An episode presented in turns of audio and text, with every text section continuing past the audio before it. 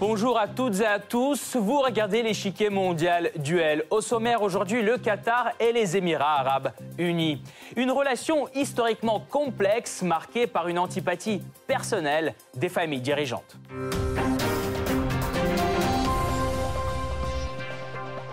Avant de poursuivre, voici une brève présentation des dirigeants de ces deux monarchies rivales du Golfe. C'est le Blitz. Âgé de 60 ans, Mohamed Ben Zayed est le fils de Zayed Ben Sultan Al Nahyan, le fondateur des Émirats arabes unis et son premier président. Il fait ses études à Abu Dhabi jusqu'à l'âge de 18 ans avant d'être envoyé à l'Académie militaire royale de Sandhurst en Angleterre, lieu de passage pour de nombreux membres des familles dirigeantes du Golfe. C'est aussi à Sandhurst que le futur adversaire de MBZ Tamim Ben Ahmad Al-Thani, de 19 ans, son cadet, poursuit une formation en 1998. Tamim est le fils de Ahmad Ben Khalifa, le précédent émir et membre de la famille Al-Thani au pouvoir au Qatar depuis la fin du 19e siècle. Alors que Tamim Al-Thani va encore à l'école, MBZ grimpe déjà les échelons politiques du pays. En 1986, il est nommé commandant de l'armée de l'air et six ans plus tard, il est promu au poste de chef d'état-major des armées qu'il occupera jusqu'en 2004. À cette fonction, il entreprend de réformer les forces armées en les professionnalisant, en modernisant leur équipement et surtout en centralisant le commandement. Pour Tamim Al-Thani, l'ascension politique commence à la suite de sa désignation comme prince héritier en 2003. Dans les années qui suivent, il prend en charge de nombreux dossiers, notamment dans les domaines de l'enseignement, du sport ou de la communication. Il est en outre le commandant en chef adjoint des forces armées du Qatar. Tamim est perçu par ses interlocuteurs comme un homme ouvert et affable, mais dans le même temps conservateur et prudent. Mohamed Ben Zayed, nommé prince héritier en 2004, prend une part de plus en plus grande dans le gouvernement civil en devenant notamment président du conseil exécutif de l'émirat d'Abu Dhabi. Il voit son rôle renforcé à partir de 2014, lorsque son frère, le président de la Fédération des Émirats, est victime d'un accident vasculaire cérébral. Sur le plan international, outre le renforcement des alliances déjà établies, notamment avec les États-Unis, il poursuit la politique d'opposition aux frères musulmans et à l'Iran. Tamim Ben Ahmad Al-Thani, quant à lui, est nommé émir à 33 ans par son père, qui abdique en sa faveur en 2013, une première au Qatar. Tout en continuant la politique de son père, il multiplie les contacts diplomatiques, principalement à partir de 2017, afin de rompre l'isolement auquel le condamnent ses partenaires arabes. Le relatif échec du blocus économique auquel le petit émirat est soumis a renforcé la popularité du jeune émir au sein de son pays. Ils auraient pu être compatriotes, mais tout a changé au dernier moment. En désaccord avec les principes de la toute nouvelle fédération des Émirats arabes unis, le Qatar a choisi en 1971 de faire cavalier seul. C'est le point de départ des rivalités. Économie, défense, haute technologie, influence médiatique et surtout diplomatie, car les deux États ont une vision géopolitique totalement différentes de la région. Leurs intérêts se heurtent en Libye, en Somalie, au Liban, où ils se tiennent des camps opposés. Or, ce qui fâche le plus les Émirats, c'est l'amitié du Qatar avec l'Iran et la Turquie, les deux étant vus par Abu Dhabi comme une menace directe pour leurs intérêts dans la région. L'antipathie entre les deux familles dirigeantes ne fait qu'aggraver la situation. Le rétablissement rapide des relations diplomatiques rompues après la crise diplomatique survenue il y a quatre ans semble Quelles sont les principales pierres d'achoppement dans les relations qataro-émiraties Comment l'antipathie personnelle des deux dirigeants affecte-t-elle les relations bilatérales? Qui a le plus de chances de remporter ce duel? Pour répondre à ces questions, nous rejoignons tout de suite Sébastien Boussois, chercheur en sciences politiques associé à l'Université libre de Bruxelles, spécialiste du Moyen-Orient. Monsieur Boussois, bonjour. Bonjour, bonjour à vous. Tout d'abord, parlons de Mohamed Ben Zayed. Depuis qu'il a vraiment pris les rênes du pouvoir, il semble avoir de grandes ambitions pour le rôle de son pays, au moins dans la région. Qu'en est-il selon vous? Bah, ce n'est rien de le dire. C'est vrai que ce micro-confetti géopolitique est euh, arrivé en quelques années, depuis notamment les printemps arabes, à une situation stratégique extrêmement euh, importante et des relations de plus en plus développées avec les grandes puissances régionales et avec le monde. En termes d'intégration, on peut dire que Mohamed Ben Zayed a réussi euh, son coup. Mais il veut aller plus loin. En réalité, c'est un militaire, c'est un stratège. Et son objectif est de transformer les Émirats arabes unis auparavant euh, forme d'îlot euh, libéral dans la région en une nouvelle Sparte, ce que certains considèrent comme une nouvelle Sparte, moi je dirais une nouvelle Venise, c'est-à-dire une puissance complète, maritime, économique, stratégique, culturelle, euh, financière. Et euh, pour ça, il a mis en place une, stratégie euh, très propre aux Émirats, comme l'on retrouve d'ailleurs du côté de son rival qatari, c'est-à-dire une stratégie de soft power et de hard power à tout prix. Maintenant, Tamim Al-Thani, comment voit-il, lui, le rôle du Qatar dans le monde arabe? Et surtout, a-t-il, lui, les moyens de ses ambitions? Je dirais que dans la région, le Qatar et les Émirats ont toujours euh, une grande partie des moyens de, leurs ambitions, et en tout cas, ils les trouvent. Euh, d'un côté, vous avez Mohamed Ben Zayed, comme je vous le disais, qui était plutôt un militaire et qui était dans une stratégie sur la région euh, d'empêcher les révolutions des printemps arabes, d'empêcher l'émergence de mouvements alternatifs aux autocraties et donc euh, un moyen pour lui de cadenasser la voie arabe, comme on l'appelle, et souvent malheureusement qui a été incarné par les frères musulmans, qui sont son ennemi numéro un. Et puis vous avez de l'autre côté euh, le Qatar et l'émir Al-Thani qui étaient dans, cette stratégie depuis 2010-2011 euh, de soutenir les mouvements alternatifs et donc les mouvements révolutionnaires qui étaient contraires aux dictatures qui étaient en place depuis des années. Et donc il y a eu à un moment un soutien euh, au mouvement euh, alternatif euh, dans une logique de démocratie, les frères musulmans, dont le Qatar a pris une grande distance depuis, mais toute la difficulté est que l'un et l'autre ont une vision complètement différente du Moyen-Orient. Le Qatar vise à une alternance démocratique qui passerait par la société civile et des partis politiques déjà constitués, et de l'autre côté, le, le Mohamed Ben Zayed qui est plutôt dans la logique de remettre en place pion des régimes autoritaires comme il l'a fait en Égypte, comme il a essayé de le faire en Libye et comme il le prouve avec son, son soutien à gauche à droite plus récemment à, des régimes forts. Merci beaucoup, Monsieur Boussois. Nous allons poursuivre notre analyse tout de suite, mais nous vous retrouverons à la fin de cette émission pour plus de détails sur ce duel. Merci encore. Entre le Qatar et les Émirats arabes unis, la rivalité va crescendo depuis les années 90. Antipathie entre les familles dirigeantes, vision différente des alliances régionales. Tout cela affecte fortement le rapport de force au Moyen-Orient et bascule en crise diplomatique dont la plus grave éclate en 2017. Le 5 juin 2017, l'Arabie saoudite, les Émirats arabes unis, le Bahreïn et l'Égypte organisent un blocus économique et diplomatique du Qatar avec la fermeture des frontières terrestres, aériennes et maritimes. La cause en est la diffusion par l'agence de presse Qatar News Agency en mai 2017 d'une déclaration attribuée à l'émir du Qatar favorable à l'Iran, au Hamas et au Hezbollah. Le Qatar dément ces informations qui résultent selon lui d'un piratage de Qatar News Agency, mais le coup est déjà porté. Le Quatuor arabe avance un ultimatum de 13 points à Doha, à qui il est notamment demandé de réduire ses liens avec l'Iran, de cesser son appui à des groupes désignés comme terroristes, notamment les frères musulmans, et de fermer la base militaire turque de son territoire. En outre, la chaîne Al Jazeera doit cesser ses activités. Cependant, le Qatar ne cède pas à la pression, d'autant qu'il bénéficie de l'aide de l'Iran et de la Turquie. Plusieurs tentatives de réconciliation sont entreprises dans les années qui suivent, mais elles échouent toutes. Ce n'est qu'à la fin de l'année 2020 que les choses commencent à bouger. La médiation américaine et koweïtienne aboutit à la conclusion de l'accord d'Aloula en janvier 2021, mettant fin au blocus du Qatar. La frontière terrestre avec l'Arabie saoudite est rouverte, ainsi que les voies aériennes et maritimes avec les autres États du Golfe. Cependant, les tensions persistent entre le Qatar et les Émirats arabes unis, dont le dirigeant, le prince Mohamed Ben Zayed, reste partisan d'une ligne dure face à Doha. La crise diplomatique est officiellement terminée et le blocus imposé au Qatar levé. Pourtant, les relations diplomatiques entre Doha et Abu Dhabi ne sont toujours pas rétablies. Pourquoi? La réponse est en partie donnée par la diplomatie émirati. Certains problèmes sont plus faciles à résoudre et d'autres prendront plus de temps.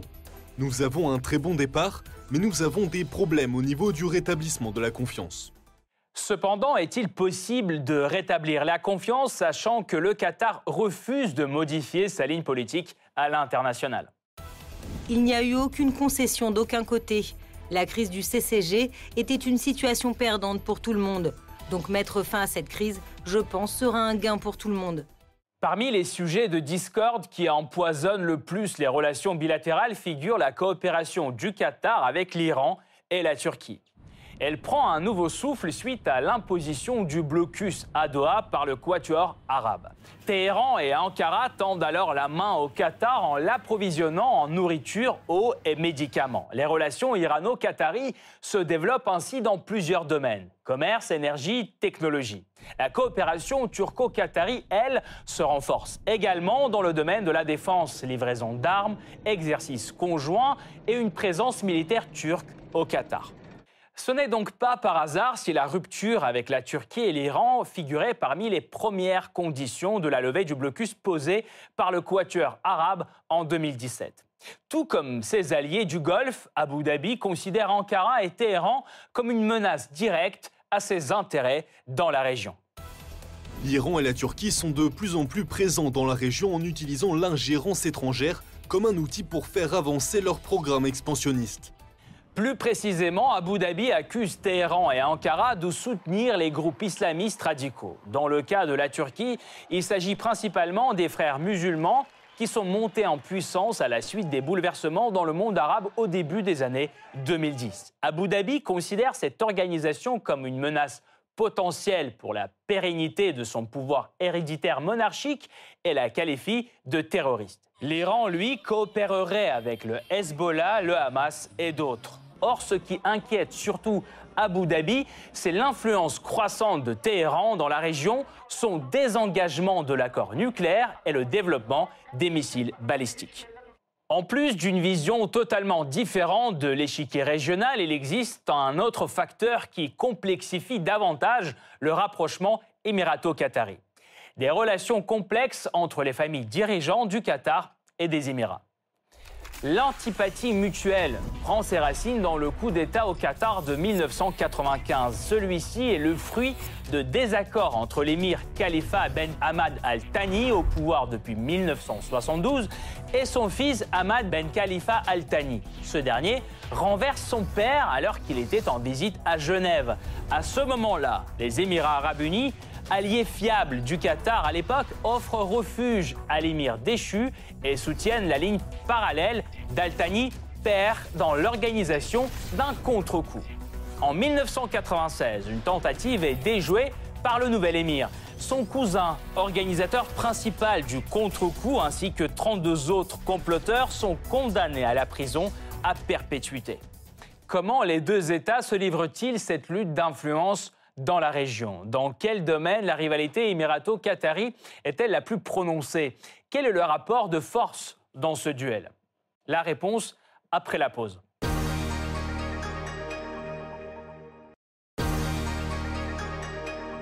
La diplomatie offensive du nouvel émir qatari n'a fait que creuser le fossé entre les deux États. La coopération avec l'Iran et la Turquie, le soutien des mouvements rebelles dans le monde arabe au début des années 2010, enfin la création d'Al Jazeera, qui promeut la vision qatari de la région. L'arrivée au pouvoir de Tamim Ben Hamad Al Thani en 2013 ne change pas grand-chose. Il continue la ligne de son père qui hérite de plus en plus les Émirats arabes unis. Ces derniers temps, le Qatar se voit coincé entre les deux poids lourds régionaux, l'Arabie saoudite du côté terrestre et l'Iran de l'autre côté du golfe Persique. Dans ces conditions, Doha cherche un équilibre entre l'amitié de Riyad et la coopération avec Téhéran. Abu Dhabi se range principalement du côté de Riyad et considère Téhéran comme une menace à ses intérêts dans la région. À part l'Arabie saoudite, les Émirats maintiennent des liens étroits avec le Bahreïn, l'Égypte et depuis peu rétablissent ses relations avec Israël. La presse israélienne dévoile même les projets de création d'une alliance de défense régionale. De son côté, Doha renforce de plus en plus sa coopération avec la Turquie dans les domaines du commerce, de l'enseignement et de la défense. La Turquie a une présence militaire au Qatar depuis 2016. La rivalité géopolitique entre les monarchies du Golfe se voit aussi sur le continent africain. En Libye, par exemple, le Qatar soutient y compris militairement le gouvernement d'union nationale de Fayez al-Sarraj, alors que les Émirats appuient l'armée nationale libyenne du maréchal Haftar. La Corne de l'Afrique fait elle aussi l'objet de convoitises. Le Qatar coopère étroitement avec la Somalie. Les Émirats, eux, renforcent de plus en plus leur présence au Somaliland. Le récent conflit entre Israël et la Palestine a été un vrai test d'influence pour les deux duellistes. Pour le Qatar, l'enjeu est de soutenir ses alliés de longue date, les militants palestiniens. Dès le début de l'escalade en mai, Doha prend résolument le côté du Hamas. Le ministre qatari des Affaires étrangères multiplie aussi des rencontres avec les chefs de l'organisation. Le Qatar propose même sa médiation pour le cessez-le-feu. Au final, ce sont les efforts de l'Égypte qui mettent fin aux hostilités. Mais Doha aurait aussi joué son rôle selon la BBC. Face à l'implication active qatari, les Émirats arabes unis se retrouvent en position délicate car en 2020, ils ont normalisé leurs relations avec Israël et les liens entre deux États ne cessent de s'intensifier. Du coup, dans la crise israélo-palestinienne, Abu Dhabi préfère ne pas risquer ses perspectives avec Tel Aviv et tempère le discours. Les Émirats arabes unis appellent les deux parties à entreprendre des mesures urgentes pour un cessez-le-feu, ainsi qu'à entamer le dialogue politique et faire preuve d'un maximum de retenue dans leur action. Pourtant, les Émirats cherchent malgré tout des moyens pour peser dans la résolution de cette crise. Ils se proposent par exemple en médiateur pour consolider le cessez-le-feu. Pourtant, cette proposition reste pour l'instant sans suite. Le Qatar, lui, poursuit sur sa lancée diplomatique et organise une campagne de dons pour reconstruire Gaza. Et ce n'est pas le seul front régional où Doha consolide son influence. Le Qatar revient aussi sur scène dans le règlement du conflit en Syrie. En février, Doha reçoit le chef de la coalition nationale syrienne de l'opposition, Nasser al-Hariri. Pendant la visite, le Qatar organise aussi une rencontre avec l'ambassadeur de Turquie, ce qui donne à Doha un prétexte pour prétendre au rôle de médiateur en Syrie. Début mars, le Qatar annonce le lancement d'un nouveau processus trilatéral de consultation sur le règlement syrien avec la Turquie et la Russie. En Syrie, Doha utilise ses liens avec l'opposition pour étendre son influence. Abu Dhabi, lui, préfère miser sur le président Bachar el-Assad.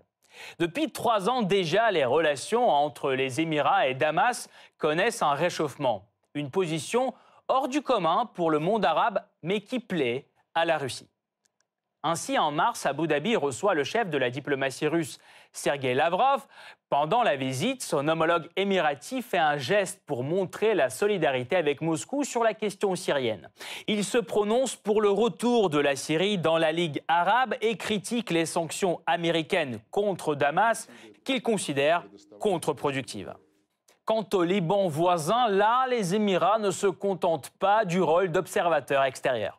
Abu Dhabi participe au règlement de la crise dans ce pays sans gouvernement depuis dix mois. Le Royaume parraine le processus de formation du cabinet entamé par la France en septembre 2020. Ainsi, le Premier ministre libanais désigné Saad Hariri mène des consultations régulières avec les pouvoirs émiratis.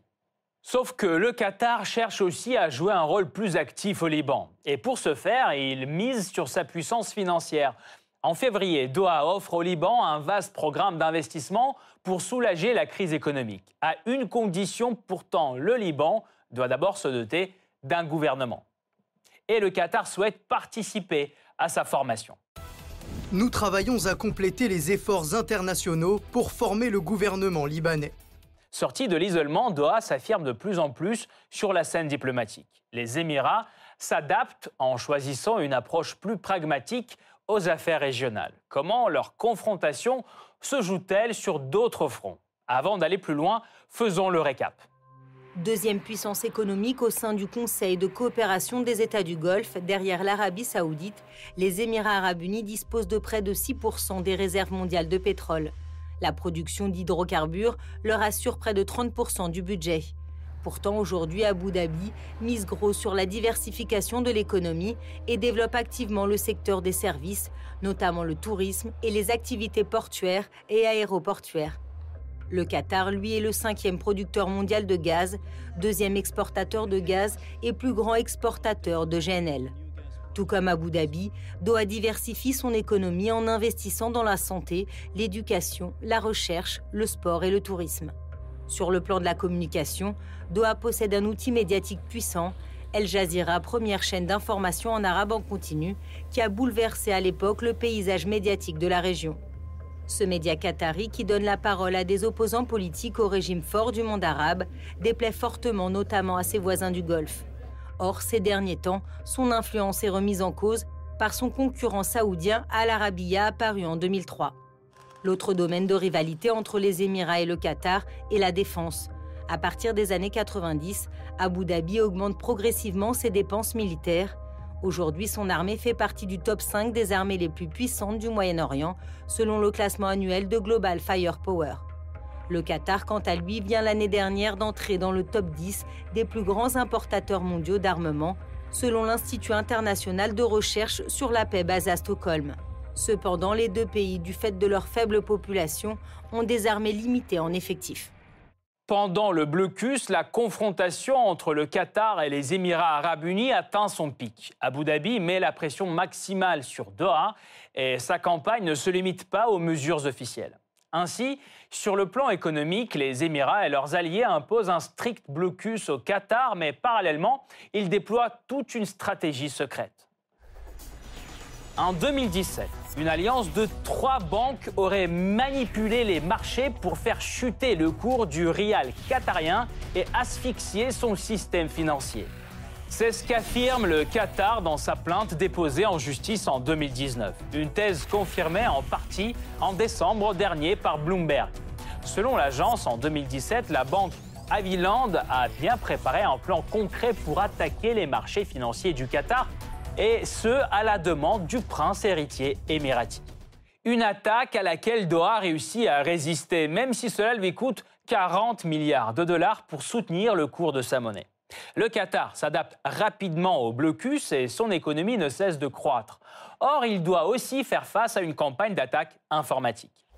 Le 24 mai 2017, l'agence officielle d'information qatari QNA publie un discours de l'émir Al-Thani. Des propos très controversés où le chef d'État encense les mouvements islamistes tels que le Hamas, le Hezbollah, les frères musulmans, puis glorifie l'Iran, paria des monarchies sunnites. La publication est vite retirée, mais les citations ont le temps d'embraser les médias saoudiens et émiratis. Le mal est fait. Dix jours après, les royaumes du Golfe lancent le boycott contre Doha. Le Qatar accuse les Émirats d'avoir piraté le site de l'agence. Coïncidence ou pas, une semaine après, c'est Abu Dhabi qui subit une attaque informatique. Le 4 juin 2017, des hackers inconnus publient des emails de l'ambassadeur des Émirats à Washington. S'ensuit une multitude de révélations embarrassantes. Plus particulièrement, Abu Dhabi semble avoir mené une large campagne médiatique pour dénigrer l'image du Qatar à l'international. Le domaine cybernétique devient un vrai champ de bataille pendant toute la période du blocus arabe de Doha. Abu Dhabi aurait utilisé les hautes technologies pour espionner son adversaire. Selon les chercheurs canadiens, l'été 2020, les Émirats ont piraté les portables de dizaines de journalistes d'Al Jazeera. Et d'après le New York Times, en 2014, le Royaume établit même tout un réseau électronique d'espionnage au Qatar. En même temps, sur les réseaux sociaux, des centaines de milliers de bots s'affrontent sur Twitter pour promouvoir la vision d'une des deux parties. Dans cette campagne, le Qatar n'hésite pas à utiliser à plein régime son puissant outil médiatique Al Jazeera. Par exemple, pour faire dérailler l'accord de normalisation entre les Émirats et Israël. Avant sa signature en septembre dernier, Al Jazeera organise une large campagne anti-israélienne. À l'image, violence contre les Palestiniens, maisons détruites à Gaza, des titres terrifiants repris dans les journaux. Un contraste vif avec les médias du quatuor arabe qui tentent au contraire d'adoucir l'image de Tel Aviv et de préparer l'opinion arabe à la normalisation des relations. Pour y voir plus clair, nous rejoignons de nouveau Sébastien Boussois, chercheur en sciences politiques associé à l'Université libre de Bruxelles, spécialiste du Moyen-Orient. Monsieur Boussois, le blocus arabe imposé sur le Qatar s'est achevé sans grand résultat. Quelle est la stratégie après blocus des Émirats pour contrer Doha? Je crois que euh, le rapprochement n'est que de façade. Le Qatar s'est rapproché de nouveau de l'Arabie saoudite, ce qui a permis euh, en 2021 de mettre fin à ce fameux, 2020-2021, à mettre fin à ce fameux blocus. Mais euh, les Émirats continuent à en découdre parce que leur objectif est d'être le véritable leader dans la région. Au moment où l'Arabie saoudite est plutôt dans une forme de ralentissement, un Mohamed Salman qui a une image détestable, des stratégies euh, économiques qui euh, n'avancent pas, un problème de diversification de l'économie. L'affaire Khashoggi, vous avez Mohamed Ben Zayed en sous-main qui depuis des années installe ses euh, alliés et développe une économie extrêmement, extrêmement dynamique. Donc l'objectif est de continuer au-delà de la bataille économique dans une bataille politique contre le Qatar, dans une bataille médiatique. Et euh, les fake news continuent à, arroser euh, le, Qatar. Et on sait très bien que ça vient en grande partie euh, d'une cyber-organisation et d'une finalement de, d'un cyber-hacking dont les Émirats arabes unis se sont fait la spécialité avec leur soutien israélien depuis un certain nombre d'années. Je crois que ça ne s'en arrêtera pas là. Et comme je le disais tout à l'heure, euh, les choses vont monter en puissance avec d'un côté l'exposition universelle vers lequel tous les regards seront portés, de l'autre côté la Coupe du Monde de football, où, comme par hasard, vous avez tout un tas d'affaires euh, qui sortent et qui ressortent et dont on sait clairement qu'elles sont dictées par l'agenda politique euh, des, euh, des Émiratis, soutenus par les Saoudiens, qui aimeraient en finir définitivement de leur rival principal, qui est le Qatar dans la région. Qui sortira gagnant du coup de tous ces événements, de cette guerre énergétique, informationnelle et politique? La voie de la raison. Je ne peux pas parler d'un acteur euh, en particulier. On voit bien qu'il y a un axe qui s'est défini, un axe euh, israélo-sunnite depuis quelques années contre un axe qui serait, euh, qui serait chiite. Le tout est d'éviter que le monde arabe, le monde arabo-musulman se divise davantage. Je crois qu'à travers des événements, à travers des négociations, il faut revenir au multilatéralisme qu'avait abandonné Donald Trump. Je dirais que Mohamed Ben Zayed a perdu, comme Mohamed Ben Salman, un allié de poids dans tous les sens du terme avec Donald Trump. Et on est aujourd'hui du coup dans peut-être la possibilité, si Joe Biden décide un peu de se réinvestir dans la région, de faire revenir le multilatéralisme et d'éviter, par un accord de nouveau avec l'Iran, de se retrouver dans une situation de tension qui pourrait rapidement glisser vers une guerre. Personne euh, n'en a aucun intérêt. Je crois qu'il est temps que Joe Biden se réveille sur ce dossier-là. Certes, la Chine et la mer Jaune euh, sont une priorité, on l'a bien compris pour les États-Unis, mais sans paix euh, au Moyen-Orient, ou en tout cas sans réduction des crises telles qu'elles sont, on sait très bien que le monde restera en danger. Merci beaucoup, Monsieur Boussois. Je rappelle Sébastien Boussois, chercheur en sciences politiques associé à l'Université libre de Bruxelles, spécialiste du Moyen-Orient, était aujourd'hui avec nous pour apporter son éclairage. Merci beaucoup encore. Cette partie-là n'est pas encore terminée. La semaine prochaine, une nouvelle partie vous attend avec d'autres pions sur l'échiquier mondial. À bientôt sur RT France.